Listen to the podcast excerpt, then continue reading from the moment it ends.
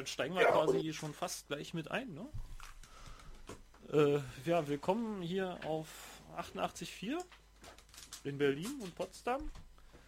Ihr hört Colabo Radio und heute ist wieder Dienstag. Wir haben Dienstag, genau. Und äh, ihr hört Und die immer den zweiten Dienstag im Monat. Genau, so, ich muss mich mal ein bisschen lauter machen hier. Okay. Ja, und äh, wir sind heute wieder in einer Fernschalte.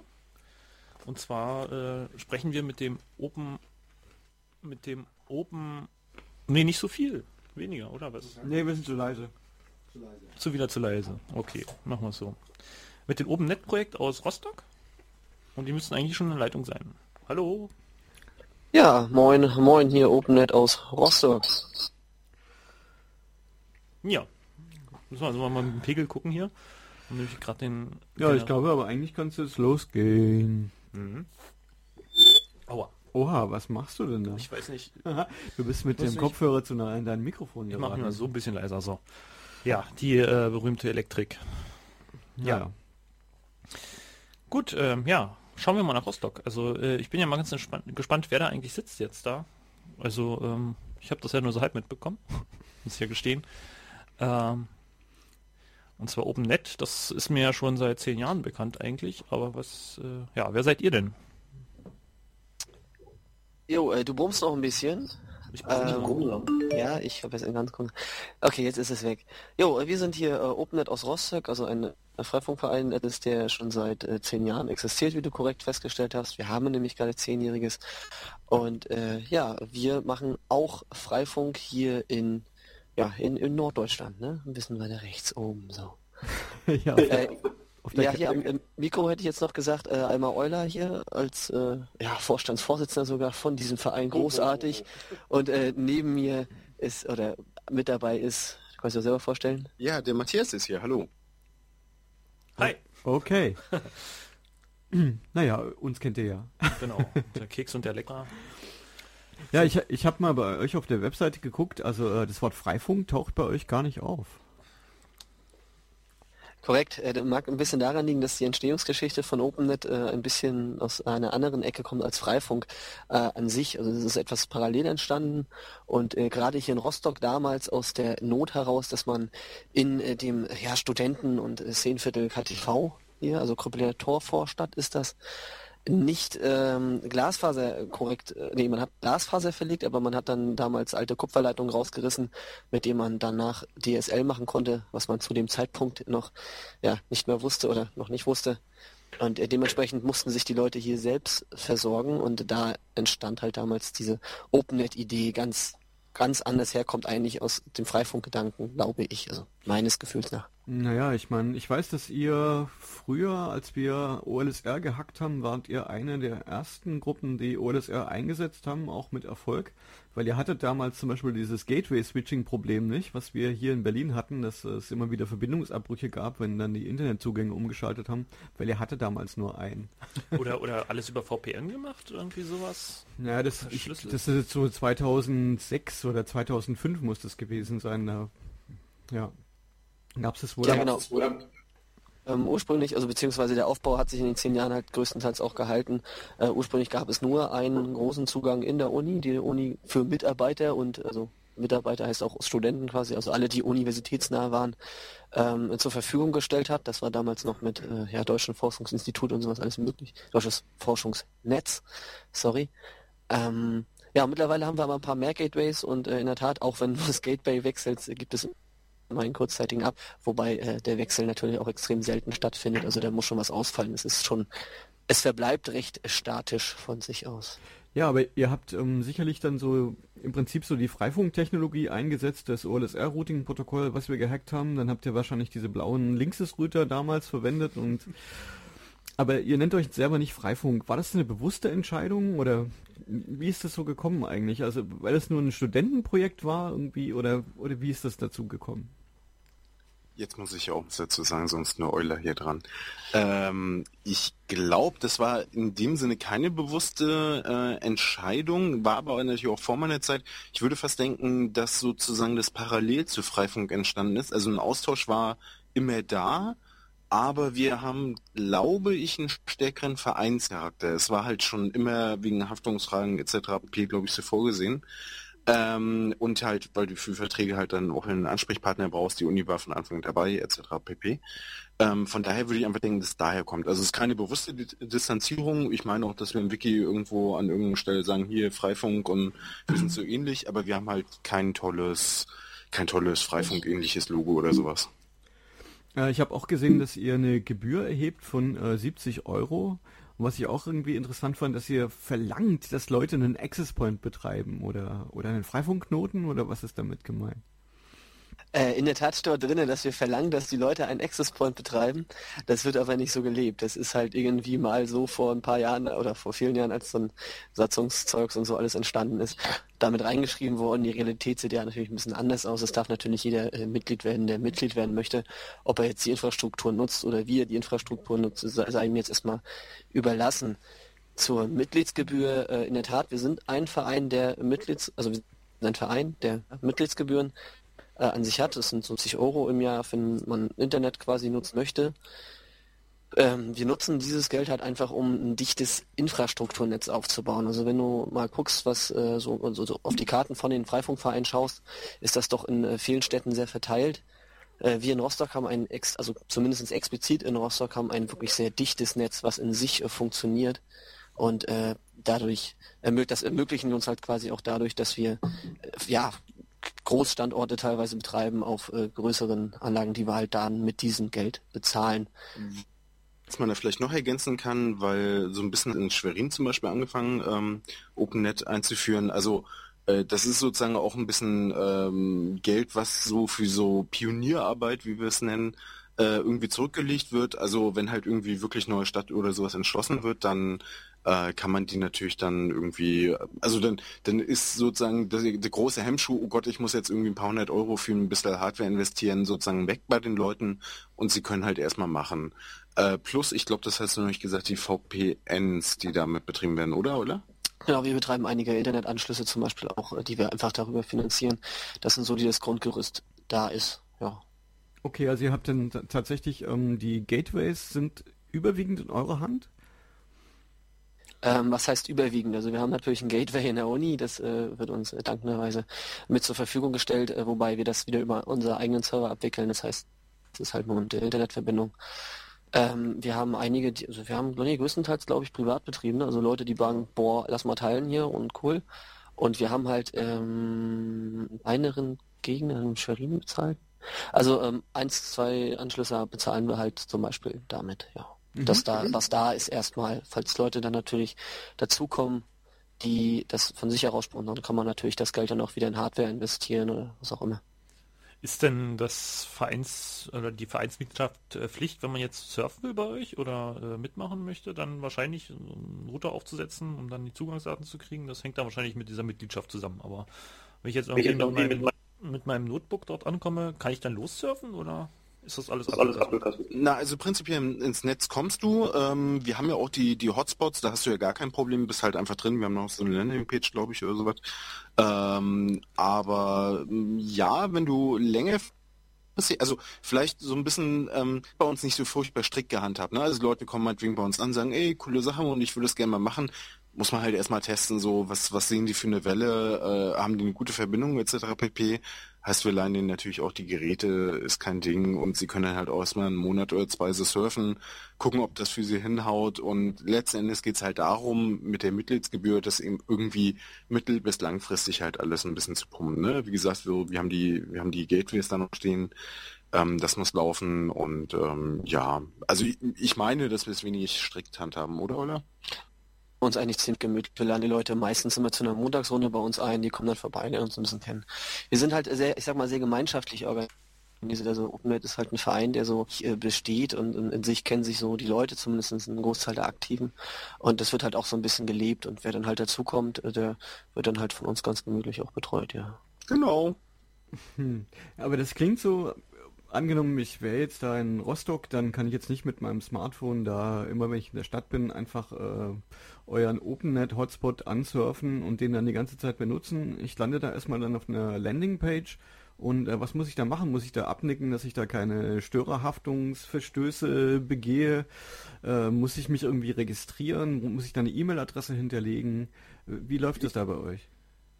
Also äh, prinzipiell zu den Hotspots, äh, die versuchen wir, ich muss mal ein bisschen ausholen, äh, die versuchen wir halt äh, zumindest an sehr öffentlichen Plätzen äh, aufzubauen. Also wir haben hier ein paar zentrale Orte, wo wir die explizit hinstellen, weil wir der Meinung sind, dass dort es wirklich benötigt wird und da halt relativ sinnig ist. Ähm, wir haben eine Landingpage und das war's eigentlich. Also du sagst dann, also es wird kurz das Projekt ganz kurz abgerissen und vorgestellt. Du sollst surfen, wie du lustig bist. Ähm, mehr ist es auch nicht.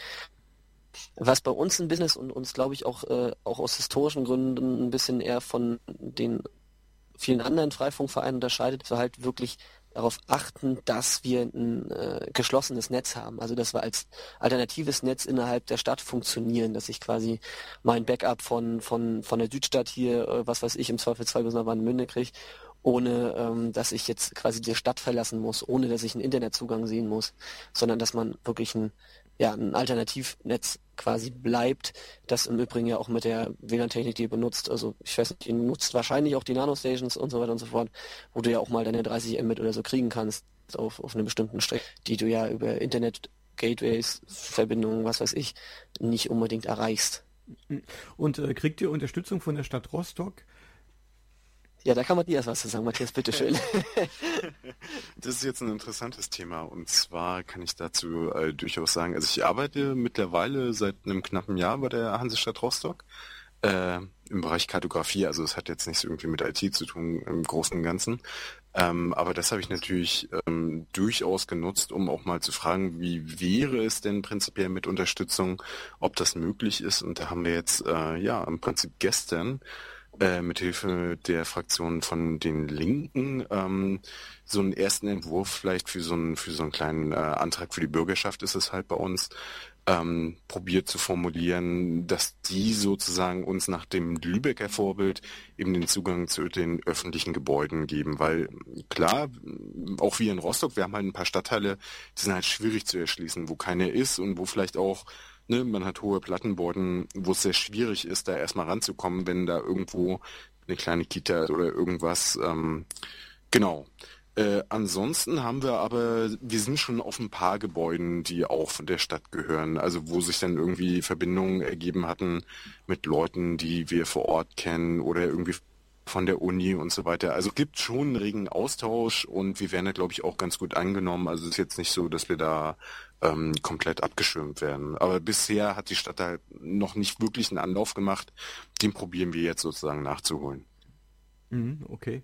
Und habt ihr dann so High Sites, also so hohe Gebäude, wo ihr wirklich dann auch zum Beispiel von, von Kirchen, von Kirchtürmen auffunken könnt oder?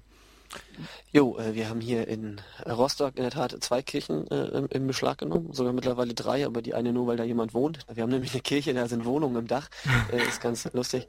Äh, nee, prinzipiell quasi unser großer Hauptverteiler für die KTV im Moment, wo leider ein bisschen zu viel auch dranhängt, weil wir möchten ja ein ausfallsicheres, äh, geschlossenes Netz haben, mit ein wenig Redundanz.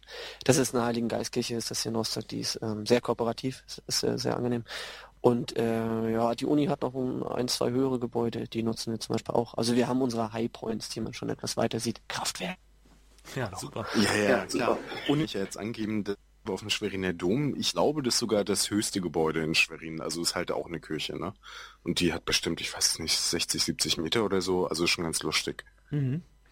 Was habt ihr ähm, jetzt eigentlich an, an, an Backend-Technik am Einsatz? Also ihr habt ja schon erwähnt, hier Nanostation ähnliches. Da nimmt ihr jetzt ein ganz normales OpenWrt, baut euch das selber oder nutzt ihr auch vom Freifunk irgendwas vorkonfiguriertes und äh, packt da eure Pakete noch mit rein? Oder wie sieht das genau, aus? Genau, da, da, ist wieder äh, die OpenNet History ein bisschen zu beachten. Wir haben unsere ganz eigene Firmware, die wir uns jetzt schon seit zehn Jahren Stück für Stück immer weiter zusammenstricken. Aktuell auch gerade ein riesen Entwicklungszweig, der hier gerade von einigen Leuten geleistet wird. Ähm, prinzipiell nutzen wir die gleiche Route, aber wir nehmen halt ein Aufgebot, also wir bauen halt nochmal ein OpenWRT auf und schmeißen das halt im Normalfall auf Nanostations. Äh, ja, früher noch die Nano Bridges und so, also vorrangig Ubiquity-Technik. Ja, ein paar VIDA-Boards laufen noch. wir nehmen gerne die Tower, die TP-Link äh, Router, die zwei oder zwei, zwei und fünf Gigahertz Geräte und so. Also da sind wir, glaube ich, was die äh, Hardware angeht, auf ziemlich gleichem Stand. Was die Software angeht, äh, ist natürlich dadurch, dass wir das Prinzip ein bisschen anders fahren ähm, und halt unsere eigene Firmware Entwicklung so ein bisschen mit bei. Ja, wo du gerade sagst, Firmwareentwicklung, vielleicht können wir ja die Gelegenheit äh, nutzen, um auch ein paar Leute zu grüßen. Äh, und zwar unsere Firmware-Crew, die hat nämlich am Montag berichtet, äh, die sind halt äh, stetig dabei, bei den neuen Ubiqui-Geräten war das, glaube ich, bei ja, NanoStation. So, so ein ETH0-Bug mit den neuen. Genau, genau, da schaltet sich das Interface immer ab. Ist irgendwie ein Hardware-Bug und äh, die haben da ganz viel Spaß. Und ich glaube, äh, ich meine verstanden zu haben, dass auch andere Leute den Bug haben. Also äh, schöne Grüße aus Rostock. Wir probieren ja auch weiterzukommen. Wir versuchen noch die Fahne hochzuhalten. Ja. Ja, das klingt äh, nach einem Thema vielleicht fürs Wochenende, was jetzt kommt, ne? dass man da nochmal in die Treiber geht und da gemeinsam versucht, was äh, zu finden. Ja, Weiß genau. Erscheint jemand von euch dann irgendwie auf dem Wireless Community Weekend? Fahrt ihr da ab und zu hin oder? Äh, ich glaube, vor ein oder zwei Jahren war Matthias, also nicht der, der neben mir sitzt, sondern ein anderer Matthias äh, da. Das ist der, glaube ich, der auch bei uns im Verein am meisten mit den Freifunkvereinen, den restlichen, äh, vernetzt ist. Ähm, prinzipiell, ich glaube, in diesem Jahr ist echt äh, niemand von uns äh, dort anwesend. Das ist vielleicht ein bisschen traurig, aber ja, wir leben vielleicht auch ein bisschen hier in uns gemütlichen äh, Rostocker Welt. Genau. Aber es wäre erstrebenswert, vielleicht mal ein bisschen Austausch zu fliegen und hinzufahren. Das, was ist denn, ist denn die Alleinstellungs, äh, das Alleinstellungsmerkmal von eurer Firmware? Ich meine, warum habt ihr eine, eine, eigene, was, was zeichnet ihr aus? Also wenn ich jetzt irgendwie, ich, ihr habt bestimmt äh, auch, ist es, nehme ich an, Open Source, also angenommen, ich gucke nach neuen Features, die irgendwie jemand schon implementiert hat, was gibt's denn da bei euch zu holen? Na, im Prinzip, also wie Euler schon gesagt hat, ähm, der, der Hauptgrund ist sicherlich, dass es historisch gewachsen ist. Ähm, von den Features ist halt wahrscheinlich weitestgehend genau dasselbe, was äh, Freifunk auch irgendwie realisiert. Ähm, also sprich, wir haben OLSR, also wir bauen auf OpenWrt auf, wir haben OLSR drin, wir haben äh, Lucy eben mit drin, wir haben da irgendwie hier für die User Gateways OpenVPN und so. Das sind halt alles die Standardkomponenten. Ähm, ich meine mich zu entsinnen, ähm, dass ein großer Unterschied ist ähm, gegenüber dem normalen Freifunk der Adressraum, den wir nutzen. Ja, ähm, wir sind auch historisch bedingt, wir haben äh, leider haben die Urväter da ein wenig, äh, ja, wir sind auf dem äh, 192.168 äh, .xy quasi Netzbereich. Das heißt, wir verwalten ja auch sogar noch unsere AP-Nummern statisch. Das wird sich aber, also dadurch, dass wir halt äh, ein sehr gemütlicher Verein sind, die sich halt so gegenseitig kennen, ist das aber nicht wirklich problematisch und die Optimierung bei uns nicht wirklich, also die sehr zeitaufwendig, aber nicht unbedingt sinnig im Moment. Macht ihr schon, ja, macht ihr schon den, den Schritt, Schritt in Richtung, in Richtung VP? Das sind die. Äh, das kommt davon, wenn man nicht Push-to-Talk einsetzt beim Mumble. Ja, es ist ja aber nicht bei uns. Hm. Ähm, äh, wie sieht's denn aus mit IPv7? Äh, V7. das, das auch. Das, das, IPv6. Ähm, habt ihr da jetzt auch schon Implementationen drin? Läuft das bei euch? Äh, sind das Public, IPs? Ähm, es äh, gab erste Gedanken quasi von einigen Interessenten aus der Firmware-Crew, die überlegt haben, naja, wie können wir das machen? Ähm, ich bin ja jetzt selber nicht so ganz bewandert. Ich äh, weiß nur, dass es dort äh, schon so einige Probleme gibt, allein weil du ja mehrere Gateways hast und sich das ja so ein bisschen Stück für Stück runterstrukturiert, äh, bis du dann angekommen bist und du bei einem Gateway-Wechsel natürlich irgendwie auch eine andere ähm, IP kriegst. Prinzipiell, also und bei uns erstmal noch alles IPv4, was die Firmware dank der neuen äh, ja, OpenWrt Firmware kann, ist quasi ein Netz, also ähm, ja, Natten. Natten. Also, also alles hinterm Sub natürlich, aber es uns selbst ist und bleibt erstmal so statisch auf dem, ja eigentlich auf dem Home-IP-Bereich, ne? 192.168 ist natürlich nicht so geil.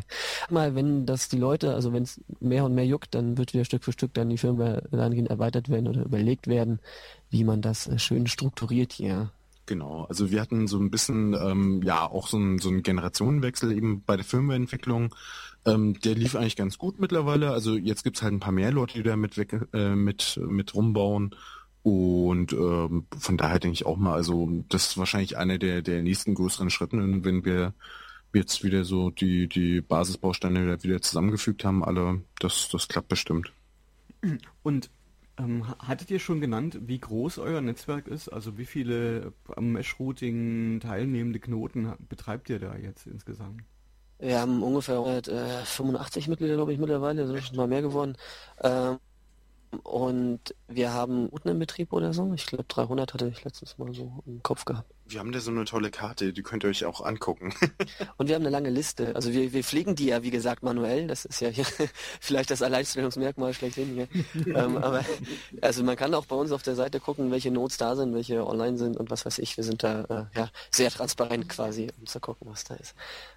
Ja, also das Netz, die Netzgröße nochmal, um sie bewusst zu erleben, kann man einfach die Karte aufrufen. Das ist sehr schön. Ja, sieht gut aus. Ähm, äh, wie sieht denn es jetzt mit den Nachbarstädten aus? Also ihr habt ja gesagt, dass ihr in Schwerin jetzt losmacht und, ähm, und ihr sagt, ihr baut jetzt in Mecklenburg-Vorpommern, wollt ihr dort äh, Netz ausrollen. Habt ihr denn da jetzt Anfragen von irgendwelchen Gemeinden, von Dörfern, dass ihr da Netz hinbringen solltet, weil die da kein Internet haben? Oder ähm, habt, habt ihr irgendwelche, die abgewandert sind und da auch selber Netz machen wollen und sich jetzt oben nett als Vorlage nehmen und dort äh, das weiter ausrollen? Oder äh, wie, wie kommt ihr dazu? Am besten? Also ich gibt's, da gibt's jetzt nicht so die die ähm, die absolut richtige äh, Antwort oder also das ist bei uns glaube ich sehr sehr durchmischt auf jeden Fall. Ähm, Schwerin hat nach, genau, das ist wahrscheinlich so der, der zweitgrößte Standort, wo wir da äh, irgendwie so sind. Äh, es gibt so ein paar vereinzelte Flecken, oben Rippnitz-Samgarten, wer das so kennt, ähm, da ist, glaube ich, auch jemand. Äh, es gibt so ein paar Enklaven. Ähm, wir waren da auch schon mal ein bisschen besser, ähm, sozusagen dem geschuldet, dass eben die besagte Krüppeliner Torvorstadt, die hat dann natürlich irgendwann DSL bekommen, da sind die Leute weggebrochen, aber natürlich, ne, MacPom, ländliche Gegend, äh, du hast halt natürlich massiv das Problem, auf dem Land kein schnelles Internet zu haben. Also ich selber, ich komme halt aus Schwerin, äh, da du es ganz massiv, ähm, aus einem hinter, hinterletzten Dorf, äh, ja, der, ja, LTE und so, das gibt's irgendwie, funktioniert aber nicht. Äh, sprich, von daher Potenzial wäre da schon da. Ähm, aber ich denke halt auch immer so, man muss da auch aufpassen. Also man, wir sind halt kein Service-Provider, ne? Wir Freifunk selber auch nicht. Also wir ermutigen machen, wir helfen Leuten, das zu machen, aber letzten Endes der Impuls muss halt von Leuten kommen. Ne? Das ist halt immer so der Punkt.